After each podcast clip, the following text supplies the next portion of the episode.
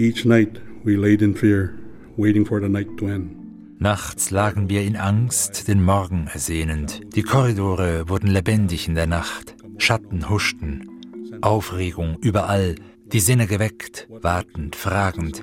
Was lauert in der Dunkelheit? Wondering what lurks in the dark. Das ist eine Geschichte über ein großes Unrecht. Über Misshandlung und Gewalt. Darüber, wie eine ganze Kultur ausgelöscht werden sollte. They told me that was an evil evil language. Sie sagten, das sei eine böse, böse Sprache.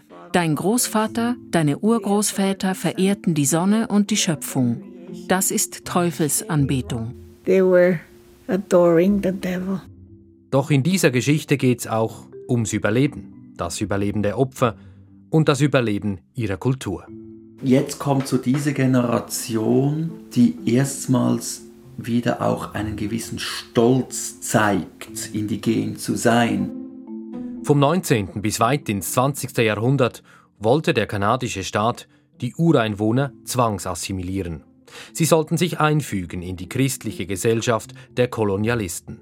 Die berüchtigten Residential Schools waren das Instrument dafür. Internate für indigene Kinder. Dort sollten sie umerzogen werden, ihre Kultur sollte verloren gehen. Tausende verloren in den Schulen ihr Leben. In dieser Zeitblende erzählen zwei Überlebende von Gewalt und Missbrauch in einer Residential School, von der Scham, vom Verlust der eigenen Identität und vom Trauma, unter dem Kanadas Ureinwohner bis heute leiden. Mein Name ist Andrea Christen.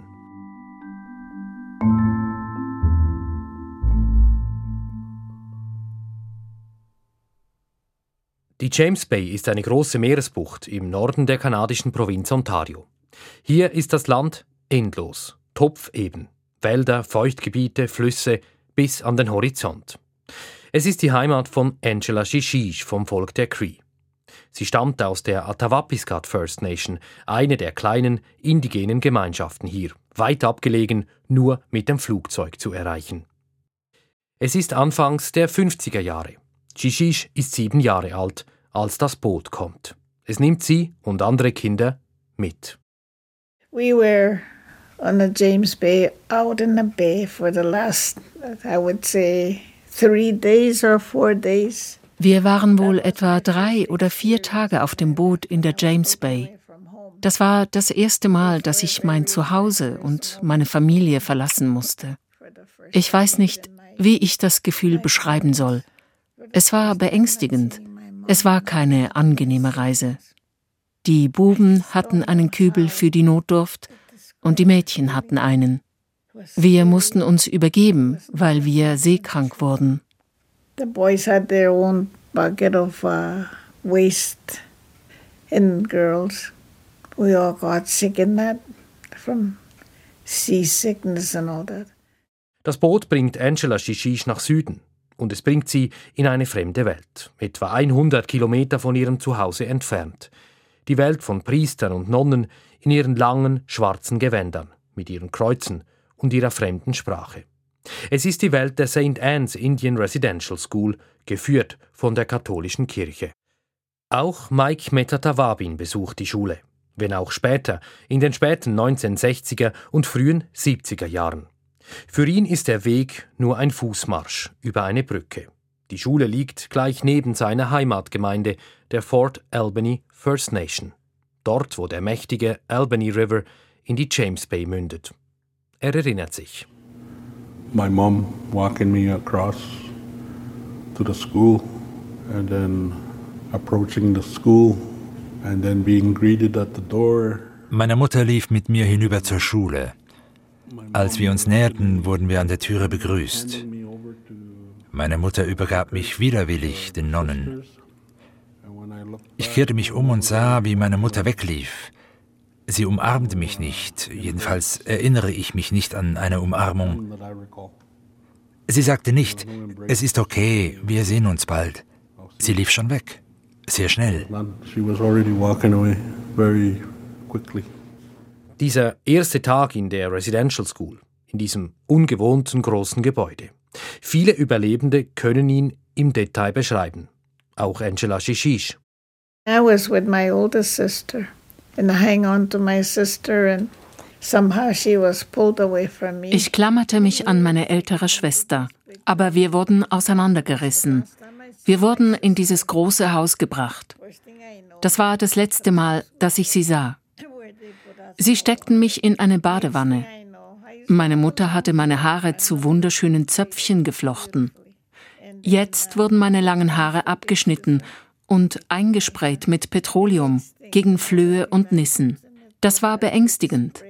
Und sie nahmen uns Neuankömmlingen alle Sachen weg, auch die Kleider, und gaben uns neue. That's the strangest experience I had, scary experience I had. And they took all our clothes away and gave us another clothes. Für Angela Shishish und Mike Metatawabin beginnt eine traumatische Zeit. In der berüchtigsten Residential School von allen.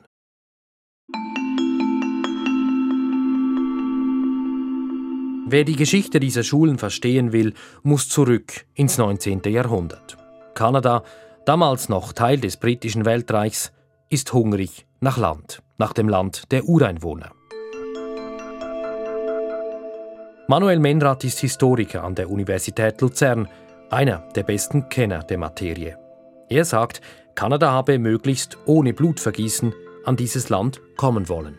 Man schlug eine friedfertige Politik der Vertragsschließungen ein. Und man ging dann davon aus, wenn man den Indigenen so Abgaben für ihr Land bezahlt, dann würden sie ihr Land ja auch aufgeben und je mehr sie von der westlichen Zivilisation sehen, desto rascher würden sie sich dieser Zivilisation anschließen.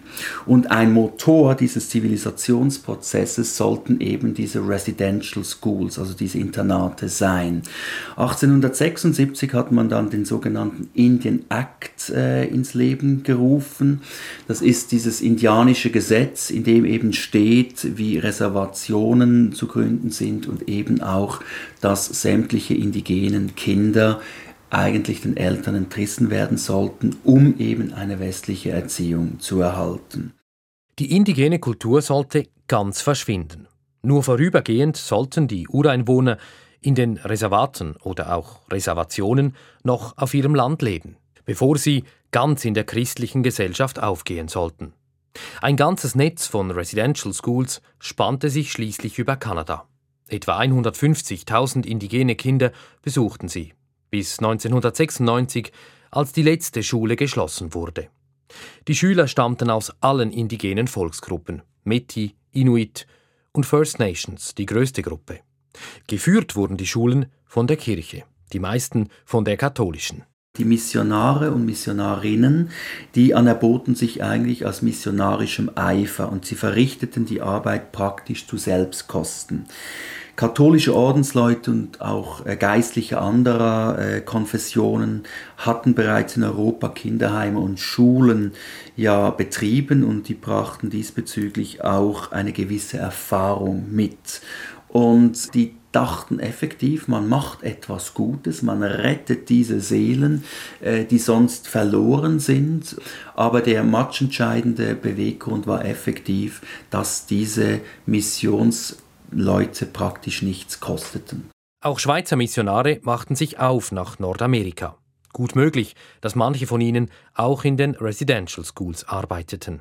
Es gibt nachweislich Schweizer Missionare, die in Kanada wirkten, aber die waren als Wandermissionare äh, unterwegs.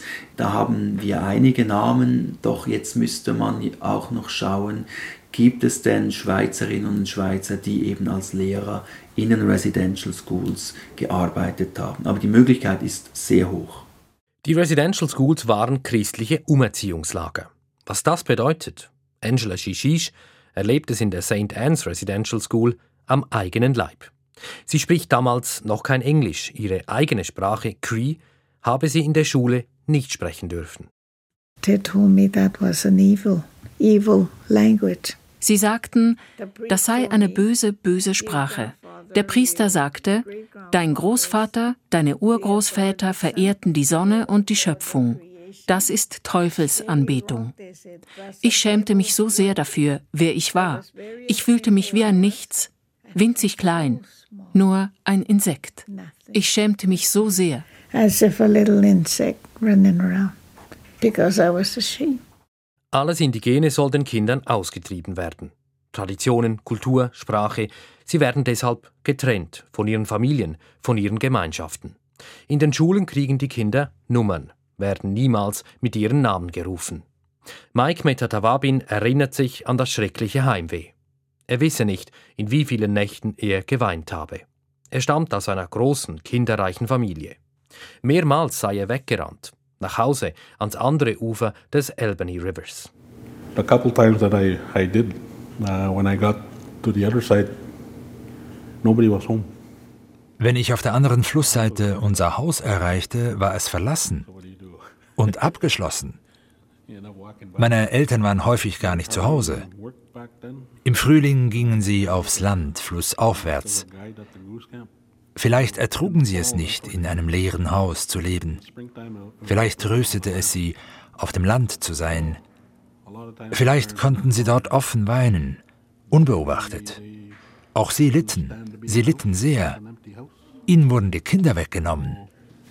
They suffered too. They suffered a lot. They had their children taken away from them.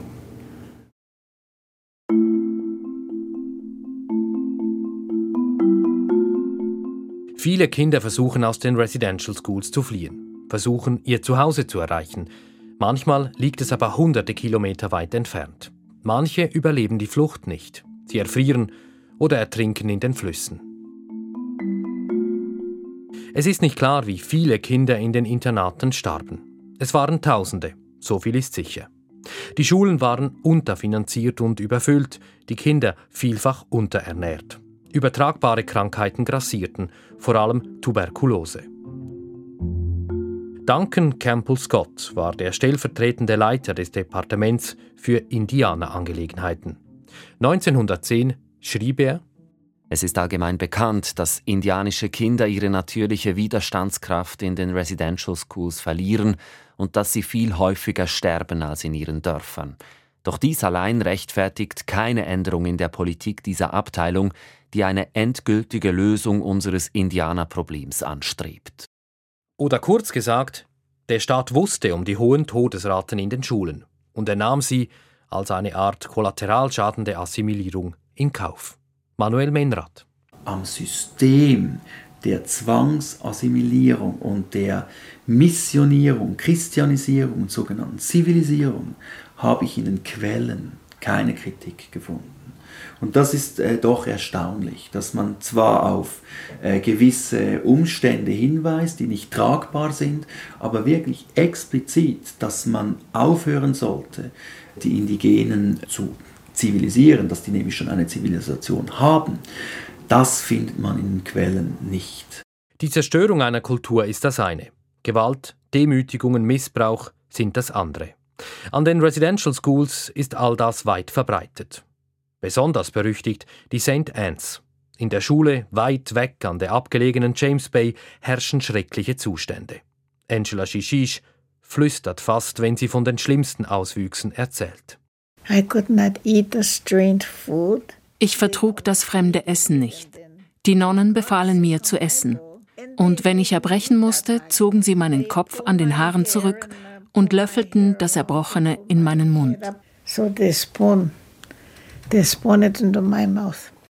Ein Priester habe sie sexuell missbraucht, sagt Shishish. Er habe sie zu einem Zahnarzt begleitet. Als dieser den Behandlungsraum verlassen habe, habe der Priester diese Chance genutzt. Ich fühlte mich danach wertlos. Ich fühlte mich schmutzig. Ich konnte nicht essen, wurde krank. Ich versuchte mich vor allen zu verstecken. Es hat mich psychisch beinahe zerstört. I guess it almost destroyed, destroyed me psychologically. Ganze Generationen von Cree-Kindern besuchen St. Anne's. Viele Opfer schweigen jahrzehntelang, auch aus Scham. 1990 erzählt ein prominenter Überlebender öffentlich, was er in den Schulen erlebt hatte. Phil Fontaine, damals National Chief, quasi der ranghöchste Chief der First Nations. Ein wichtiger Moment, auch für Mike Metotawabin. It opened everybody's heart It opened everybody's minds, eyes. Es öffnete die Herzen, den Geist, die Augen, besonders bei uns, den Überlebenden. Zuvor hatten wir unsere Geschichten für uns behalten. Wir dachten, ich bin der Einzige, der mit dieser Schande lebt. Aber als Phil Fontaine sich öffnete, dachten wir, wow, alle realisierten, das ist eine nationale Schande. And that's when everybody realized this is a national shame. Nach Jahrzehnten brachen viele der Überlebenden ihr Schweigen. Meta Tawabin findet später seine eigene Weise, um sich auszudrücken. Er schreibt Gedichte. Eins trägt den Namen Die Bluthunde von St. Anne's. Each night we laid in fear, waiting for the night to end. The corridors came alive in the night. Nachts lagen wir in Angst, den Morgen ersehnend. Die Korridore wurden lebendig in der Nacht. Schatten huschten, Aufregung überall, die Sinne geweckt, wartend, fragend, was lauert in der Dunkelheit? Was ist das für eine Angst, die ich überall wahrnehme? Was für Schreie höre ich? Hatte er einen schlimmen Traum? Sehnte er sich nach mütterlicher Zuwendung? Der Versuch zu trösten traf auf Zorn, eine besondere Angst in seinem wilden Blick, ein bekanntes Szenario über die Jahre, jedes Opfer allein mit dem unverzeihlichen, unfassbaren Angriff auf sein ureigenes Wesen, eine schreckliche Erinnerung, eine Erfahrung für immer verschlüsselt. Wie Hunde, wie Bluthunde machten sie gnadenlos Beute, auf ewig erinnert als die Bluthunde von St. Anne's. Forever to be remembered as the hounds of St. Anne's. Es ist Historiker Manuel Menrad, der Mike Metatawabin ermutigt, seine Gedichte aufzunehmen und zu veröffentlichen. Dank Menrad wurden sie dieses Jahr in der Schweiz inszeniert, im Theater Chur.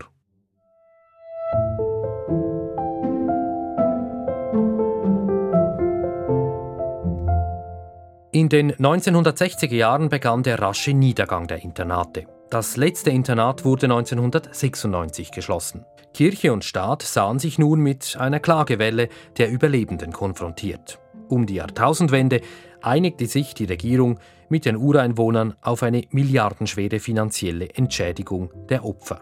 Und 2008 entschuldigte sich der damalige Premierminister Stephen Harper im Parlament. To the approximately 80,000 living former students and all family members and communities, the government of Canada now recognizes that it was wrong. Den etwa 80.000 Überlebenden, ihren Familien und Gemeinschaften sagen wir, es war falsch, Kinder gewaltsam aus ihrem Zuhause zu entfernen. Und wir entschuldigen uns dafür. Es war falsch, Kinder von ihren reichen und lebhaften Kulturen fernzuhalten. Damit wurde in vielen Leben und Gemeinschaften eine Leere verursacht. Dafür entschuldigen wir uns. And we apologize for having done this.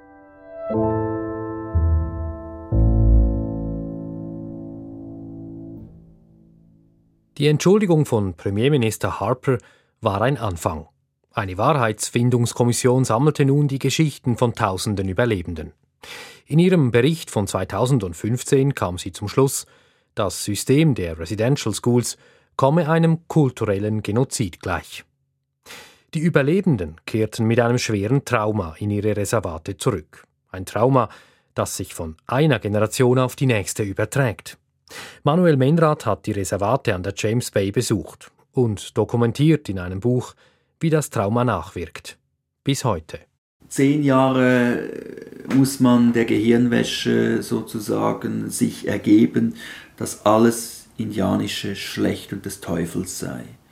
Und jetzt kommt man eben nach zehn Jahren zurück. Jetzt greift man zu Drogen und zu Alkohol. Man zeugt Kinder, ist aber nicht imstande, diese Kinder in den Arm zu nehmen, weil man hat das selber nie erlebt.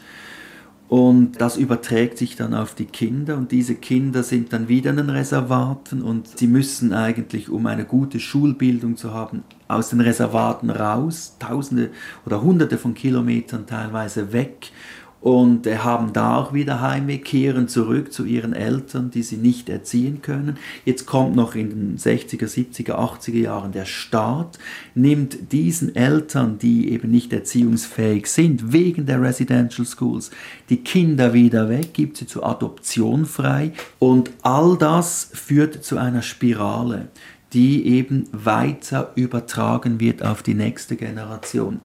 Die Ureinwohner sind bis heute tief verbunden mit ihrem traditionellen Land. Sie leben noch immer in den abgelegenen Reservaten, die eigentlich nur vorübergehend sein sollten. Kanada ist zu einem sehr reichen Land geworden, auch dank der Rohstoffe, gefördert auf dem Land der Ureinwohner. Die First Nations in Nord-Ontario aber leben in Armut, in überfüllten, maroden Baracken, mancherorts ist das Wasser untrinkbar, die Arbeitslosigkeit ist sehr hoch. Es fehlt an Gesundheitsversorgung und Schulen. Suizide, gerade unter Jugendlichen, sind häufig. Die Assimilierung der Indigenen mag gescheitert sein, die Kultur habe aber immensen Schaden genommen, sagt Historiker Menrath. Vor zehn Jahren hatten die gesamten Familien noch in Cree gesprochen, in gewissen Reservationen, und jetzt ähm, ist das praktisch auf Englisch. Und die ganz Ältesten der Gemeinschaft, die vielleicht noch versteckt wurden und nicht in die Residential Schools kamen, die können ja kein Englisch und daher können die sich nicht mit den äh, Kindern unterhalten und können auch ihr traditionelles Wissen nicht direkt weitergeben. Also da spielt jetzt der Assimilationsprozess aus diesen Schulen gewiss eine, eine starke Rolle. Dann sind viele auch entwurzelt und können die Natur nicht mehr lesen oder eben ans traditionelle Jagdleben anknüpfen und es ist hochkomplex, in diesem kargen Raum überleben zu können. Und sie müssen jetzt mühsam von den letzten Elders, die noch dieses alte Wissen bewahrt haben, rekonstruieren. Die St. Anne's Residential School wurde 1976 geschlossen. In den 90er Jahren interviewte die Polizei hunderte Überlebende der Schule, hörte zahllose Geschichten von Gewalt und Missbrauch, etwa von einem elektrischen Stuhl, mit denen die Buben bestraft worden seien. Einige wenige der Täterinnen und Täter wurden verurteilt. Viele Jahre nach ihrer Schließung ging die Schule in Flammen auf. Gut möglich, dass sie jemand angezündet hatte. Mike Metatawabin erlebte hautnah, was das Trauma der Schule anrichtet. Er wurde Chief der Fort Albany First Nation, dort, wo die Schule stand. Metatawabin ist heute ein geachteter Elder gehört zu den besonders weisen Männern und Frauen seines Volkes. Und er ist ein Großvater. Heute versteht er womöglich besser, wie es für seine Mutter war, ihn in eine Residential School zu bringen. My little grandson, I just dropped him off at school. This is his first week. Gerade eben habe ich meinen kleinen Enkel zur Schule gebracht. Es ist die erste Schulwoche in seinem jungen Leben. Gestern musste er weinen, weil er nicht hingehen wollte. Er klammerte sich an mich. Ich musste ihn aber dem Lehrer übergeben. Ich ging weg. Aber das hat etwas bei mir ausgelöst. Das Kind so wegzustoßen, ich bin sicher, das ist für alle von uns Überlebenden so. Aber ich weiß, ich sehe ihn bald wieder. Das war bei den Residential Schools anders. But I know that I'm going to see him. Residential school, you didn't.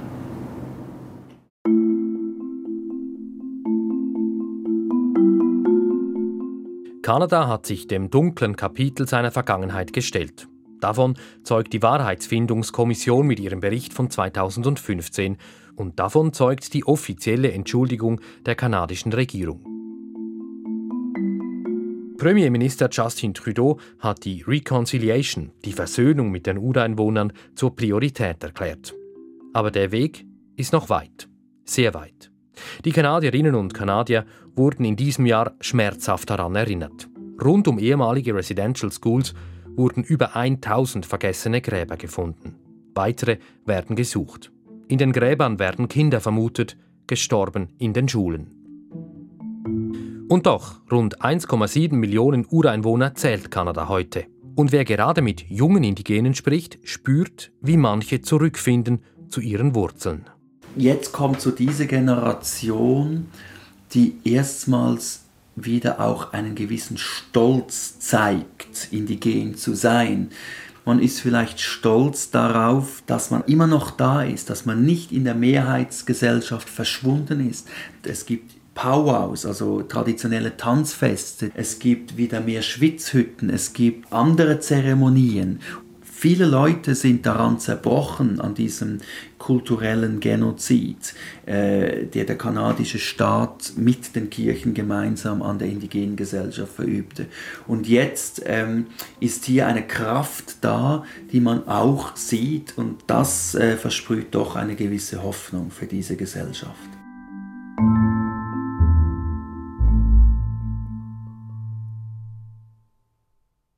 Angela Shishish arbeitet heute in einem indigenen Kulturzentrum. Sie sei glücklich, dass jemand von so weit hergekommen sei, aus der Schweiz, um zu hören, was sie durchleben musste, sagt Shishish. Es sei schmerzvoll, davon zu erzählen, aber sie habe es gern getan.